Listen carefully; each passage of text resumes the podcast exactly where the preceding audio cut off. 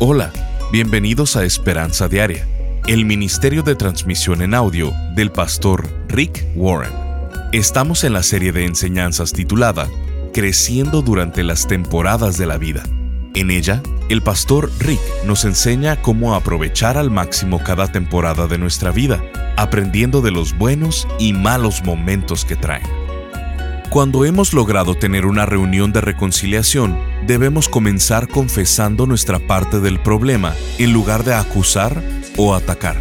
El día de hoy en Esperanza Diaria, el pastor Rick nos dice que una reunión de reconciliación se comienza practicando la humildad, incluso si el 90% del problema es culpa de la otra persona. Escuchemos al pastor Rick en la tercer parte de la enseñanza titulada Cómo reconciliar una relación. No puedo decirles cuántas veces se han evaporado los conflictos entre Kay y yo cuando oramos al respecto. Comienzo a orar diciendo, Dios, ¿qué quieres que haga? Y luego me doy cuenta que se resuelve solo.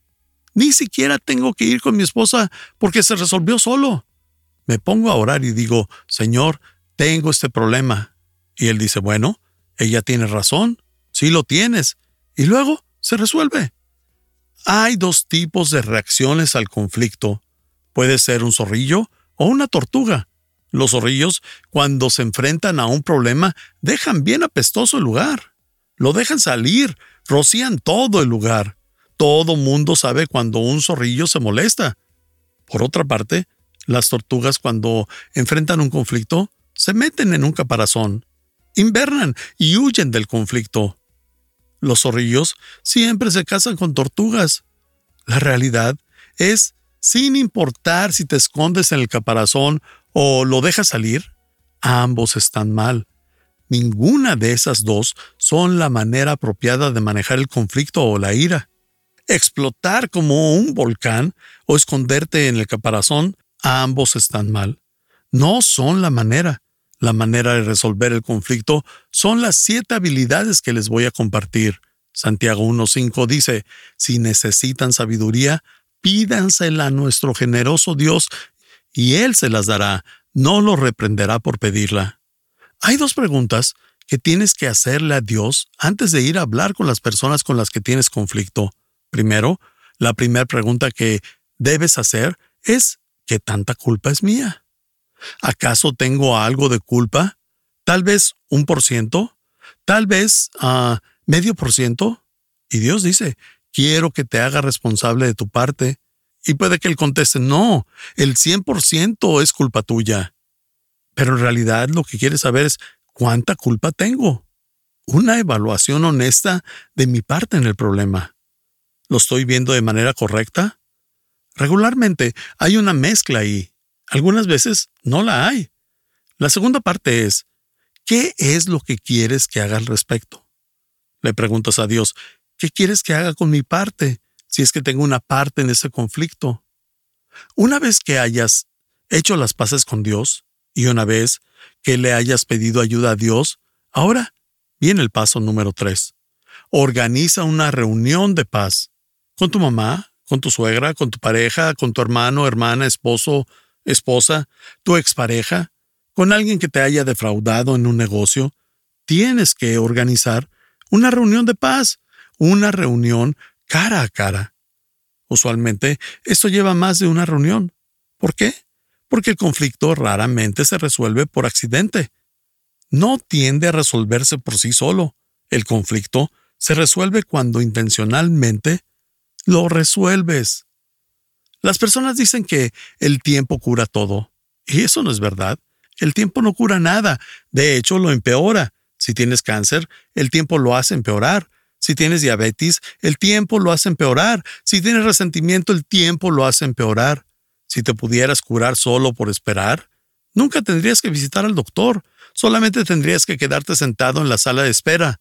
Podríamos cambiar el nombre de la sala de espera a sala de sanidad. Y el doctor diría, ¿ya se curó? No, bueno, que espere un poco más, otras cinco horas más, porque el tiempo lo cura todo. El tiempo no cura nada. Tengo que admitir que en los primeros años de mi matrimonio Yo hacía todo para evitar el conflicto. Yo era el evasivo. Encontraba maneras de no hablar de los problemas que necesitábamos tocar en nuestro matrimonio. La única manera de resolver el conflicto es enfrentándolo. Cuando amas a alguien, te pones a cuentas con esa persona. La Biblia dice en Proverbios 27, 5 y 6, más vale ser reprendido con franqueza que ser amado en secreto. Más confiable es el amigo que hiere que el enemigo que besa. Estas personas te aman y cuando te dicen algo, te lo dicen por amor. La primera ruptura relacional es tan antigua como la primera pareja, Adán y Eva. Ellos tuvieron una ruptura relacional y la tuvieron con Dios. La guerra comenzó cuando hicieron algo malo. Luego se llenaron de culpa y la culpa siempre trae temor.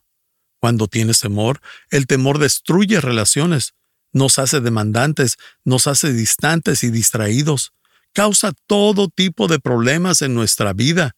De hecho, un día después de que Adán y Eva pecaron, Dios viene y busca a Adán y dice, Adán, ¿dónde estás? Claro que él sabía dónde estaba, solo quería que Adán lo supiera. Y Adán le contesta, Escuché que andabas por el jardín y tuve miedo porque estoy desnudo, por eso me escondí. Él dijo, me sentí vulnerable, me sentí desnudo, me sentí expuesto. Él era culpable y es por eso que tuvo miedo, tuvo miedo y es por eso que se escondió. Eso sucede en las relaciones todo el tiempo. Por miles de años desde esa primera experiencia nos hemos estado escondiendo el uno del otro por causa de la culpa y el temor. Cuando permites la entrada del temor a una relación, te hace ponerte a la defensiva. El temor te hace distante. Te alejas, te escondes y escondes tu verdadero sentimiento. El temor te hace demandante. Tratas de controlar a las personas. Entre más temeroso seas en la vida, más controlador serás. Entre más inseguro seas en la vida, más tratarás de controlar a las personas. Las personas controladoras son personas inseguras, son personas temerosas. El temor evita que conectemos con las personas a un nivel profundo. Es el temor de ser vulnerable, es el temor de tener miedo, el temor de ser lastimado, el temor de ser rechazado, ridiculizado, el temor de ser malentendido. Es por eso que no es fácil restaurar una relación. Cuando comienzo a hablar acerca de tienes que ir con esa persona que lastimaste o que te lastimó y tienes que intentar reconciliarte, muchos dicen, no quiero hacer eso. Eso es lo último que quisiera hacer. Tengo miedo de hacer eso. ¿De dónde obtienes el valor para restaurar una relación? Solo de un lugar. Dios lo obtienes del Espíritu Santo, el Espíritu Santo de Dios en tu vida. La Biblia dice en 2 Timoteo 1.7, pues Dios no nos ha dado un espíritu de temor y timidez, sino de poder, amor y autodisciplina. Cuando Dios llena tu vida, te llena de amor, y la Biblia dice, porque el amor perfecto expulsa todo temor. Entre más lleno de amor estés, menos temor tendrás. La única manera de obtener la valentía para restaurar una relación o reconciliarte con alguien es permitiendo que Dios te llene de su espíritu con su amor. Cuando eres lleno de su amor, el amor perfecto expulsa todo temor. El amor es lo que motiva a un hombre a entrar a salvar a un niño en un edificio en llamas. Cuando el amor por el niño es mayor que el temor, haces cosas que de otra manera te aterrarían. Y puede que digas, está bien, organizo una reunión de paz. Cuando vengan entonces, los enfrentaré. No, no, no, no, no, no, no. No es eso, no es así. Dios dice, yo espero que des el primer paso, espero que tomes la iniciativa y que seas el hacedor de paz. Tú haces el primer movimiento. Siempre debo ser yo. No importa si soy el ofendido o el que ofendió, no importa si soy la víctima o el que causó el dolor o el problema. Dios dice siempre debes ser tú. Tú debes dar el primer paso. A eso se le llama ser pacificador. Dios se pone muy específico en esto.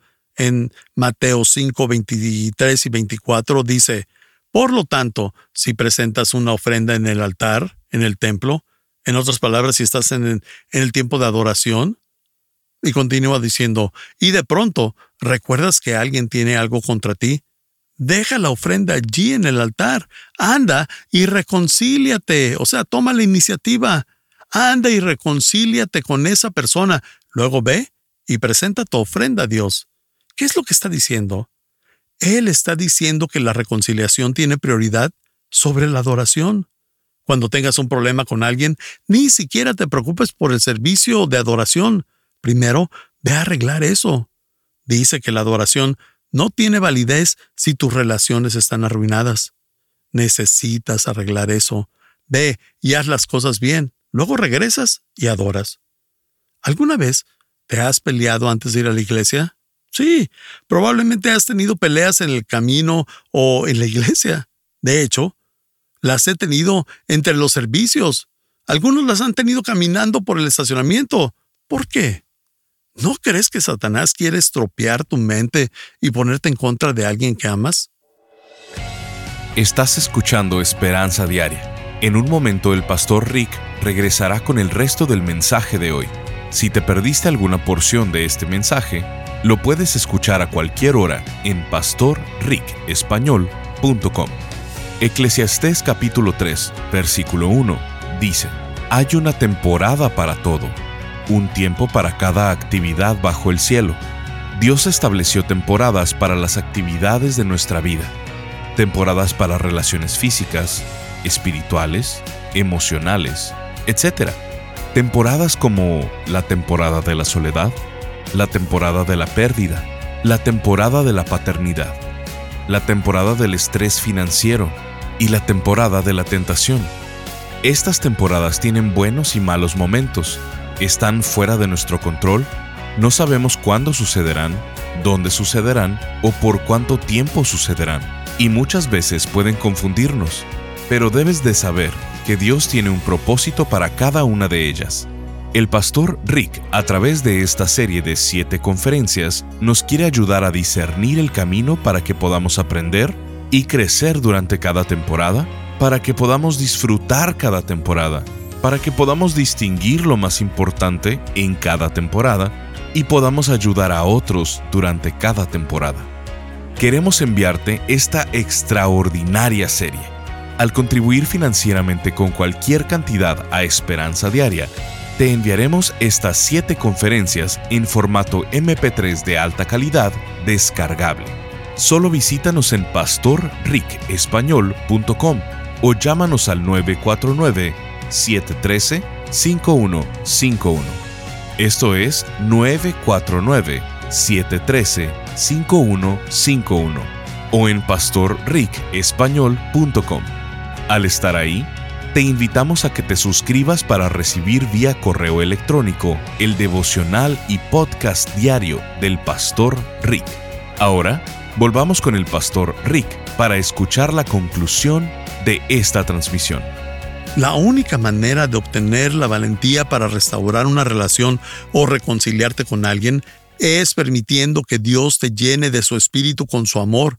Cuando eres lleno de su amor, el amor perfecto expulsa todo temor.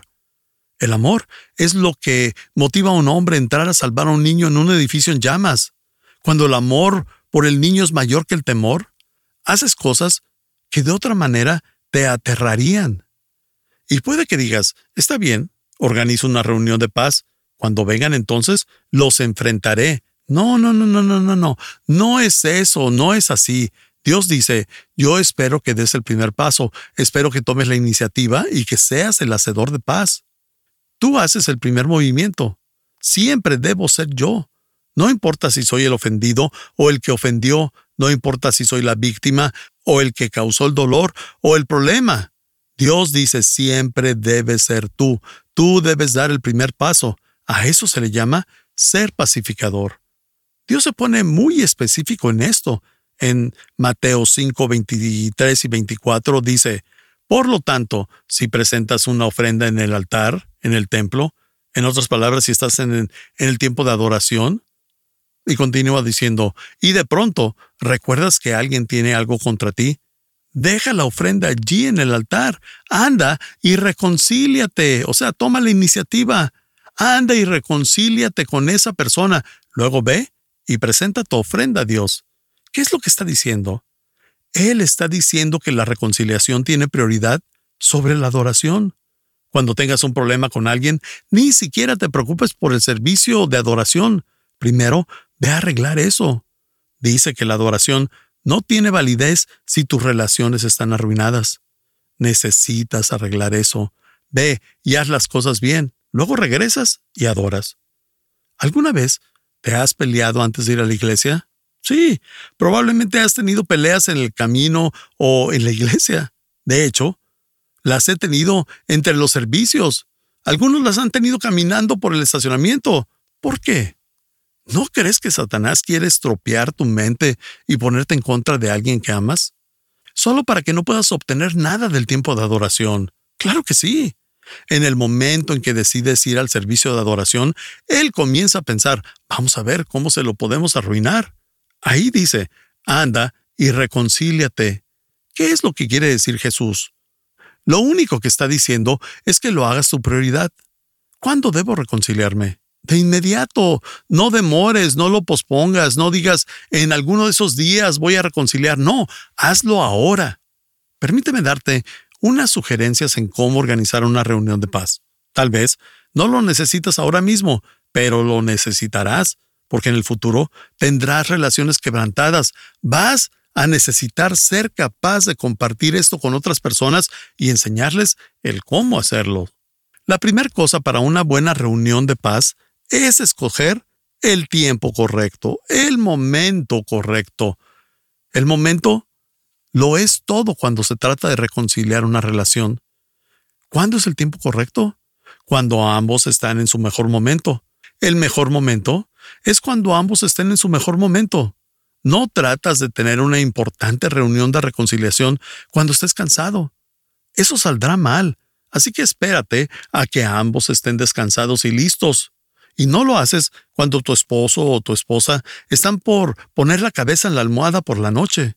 La cama no es el mejor lugar para reconciliarse, porque todo hombre que pone su cabeza en la almohada y escucha estas tres palabras, le entra el temor de Dios. Tenemos que hablar. Estas tres palabras pueden hacer temblar a cualquier hombre grande. Oh no, tenemos que hablar. Así que Tienes que elegir el momento adecuado cuando ambos estén en su mejor momento. Número dos, también querrás elegir el lugar correcto. Cuando estás intentando restaurar una relación, no lo hagas en un restaurante donde no puedes tener privacidad. Eso es un lugar público donde la mesera los interrumpa tres o cuatro veces. No lo hagas cuando los niños estén presentes. Hazlo cuando todo esté calmado y en el lugar adecuado, en el momento adecuado no en la cama, porque justo cuando llegues al punto importante escucharás ronquidos. Número 3. Ora antes de la reunión. Ya hablamos acerca de ello. Luego está este punto importante, el 4. Ve con una actitud positiva. Muy importante al intentar restaurar una relación con alguien con quien te has enojado por un tiempo. Bueno, ve con una actitud positiva, listo para llegar a un acuerdo. Tienes que decidir si en la vida vas a gastar energía en arreglar el problema o en encontrar el culpable. No tienes la suficiente energía para ambas. Si gastas tres horas de tu reunión tratando de averiguar quién es el culpable, eres un tonto. No te preocupes por saber quién es el culpable. Preocúpate por arreglar el problema. Si arreglas el problema, la culpabilidad es irrelevante. Si pasas todo tu tiempo tratando de culpar a alguien más, diciendo, pero tú hiciste esto, tú hiciste aquello, pero tú hiciste el más allá, si haces eso, has perdido demasiado tiempo. No te preocupes por buscar culpables, arregla el problema. Si estás casado, recuerda que él no es tu enemigo, ella no es tu enemiga, son parte del mismo equipo. Gasten su energía arreglando el problema, trabajen en ello como equipo no buscando culpables y tratándose como enemigos. ¿Por qué yo debería tomar la iniciativa? ¿Por qué ellos no vienen a mí primero? Bueno, primero, Jesús te dice que lo hagas. Él dice que tomes la iniciativa. Segundo, tu adoración no tiene valor si tienes una relación arruinada o en conflicto. Tercero, Dios ni siquiera escucha tus oraciones. ¿Sabías eso? Tal vez te sorprenda, y especialmente a los hombres. Primera de Pedro 3.7 dice, en cuanto a ustedes los esposos sean comprensivos con sus esposas, reconozcan que ellas no tienen la fuerza de ustedes, pero que también a ellas Dios les ha prometido la vida eterna. Si ustedes lo hacen así, Dios escuchará sus oraciones. Dios dice, no vengas a hablar conmigo acerca de esto. Arregla eso con tu esposa. Pero, Dios, necesito ayuda con mi negocio. Arregla lo que tienes con tu esposa. Y por cierto, esto no es solo para los esposos. Esto es para todos en cada una de nuestras relaciones. Si tú le dices a Dios, Dios, necesito que bendigas este gran proyecto que tengo, Dios te va a preguntar, ¿cuándo vas a arreglar esto? ¿Cuándo vas a ofrecer perdón? ¿Cuándo lo vas a soltar? Aceptar perdón o ofrecer perdón, primero arregla eso. Y luego, vienes y hablamos. Antes de avanzar con los siguientes pasos, quiero hacer una pausa por un minuto para orar. Quiero que este sea un mensaje práctico. Primero, quiero que pienses en alguien con quien tienes que reconciliarte. Eso no debería ser tan difícil. Piensa en esa persona con la que tienes algo fuera de lugar. Te pediré que ores y digas, Dios, dame la valentía para hacer el primer movimiento y poder cumplir esos pasos. Señor, ¿hay algo de esto que sea mi culpa? ¿Hay algo que tenga que hacer? ¿Qué quieres que haga al respecto? Ayúdame, Señor. Dios, gracias por amarnos y por cuidar de nosotros, Señor. En este momento traemos a nuestra mente esa persona con la que tenemos que reconciliarnos. Decimos delante de ti su nombre y con eso comenzamos. Y te pedimos que nos ayudes. Ayúdanos a ver las cosas de una mejor manera. Ayúdanos a ver lo que puedes hacer. Dios, necesitamos tu ayuda. Tú sabes cómo reconciliar. Tú nos reconciliaste. Has pagado el mayor precio. Te pedimos por la fuerza, la ayuda y la esperanza que no tenemos. Dios, te pedimos específicamente que nos ayudes a saber cuál es el siguiente paso, cuál es la llamada o la puerta que debo de tocar. ¿Qué es lo siguiente que debo de hacer? Dios, muéstranos lo que tenemos que hacer y danos la fuerza para hacerlo. Te lo pedimos en el nombre de Jesús. Amén. Una vez que has hecho esto, has decidido tener una reunión de paz le has pedido ayuda a Dios, has dado el paso. De hecho, están juntos, ambos están teniendo esta reunión de paz. Lo que suceda en esa reunión de paz es muy importante. Lo primero que sucede siempre es importante. Tienes que comenzar de la manera correcta. ¿Qué es lo primero que debes hacer cuando finalmente están juntos en esta reunión de paz? Y es nuestro punto cuatro. Número cuatro, comienzo confesando mi parte del conflicto. No comienzas con eh, otras cosas. Comienzas con humildad. Incluso si el 99% es culpa de esa persona, tú comienzas con tu 1%. Incluso si tu culpa es mínima, tú confiesas ese 10, 5 o 1%. Estás escuchando Esperanza Diaria el pastor Rick regresará en un momento para cerrar la transmisión del día de hoy. Este mensaje lo recibimos de Rebeca desde México. Hola, estoy recibiendo la serie Trabajando con Dios y wow, qué maravilla.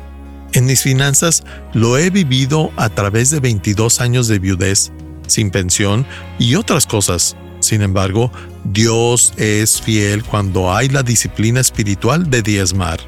Gracias por todo. Dios les bendiga, sostenga y acompañe. Gracias por cada uno de los esfuerzos realizados por el equipo tras bambalinas que día tras día se esfuerzan para transmitir esperanza y vida que tanto se necesita hoy. Un cordial saludo en Cristo desde México. Firma Rebeca. Sintonízanos en el siguiente programa para seguir buscando nuestra esperanza diaria en la palabra de Dios. Este programa está patrocinado por el Ministerio de Esperanza Diaria y por tu generoso apoyo financiero.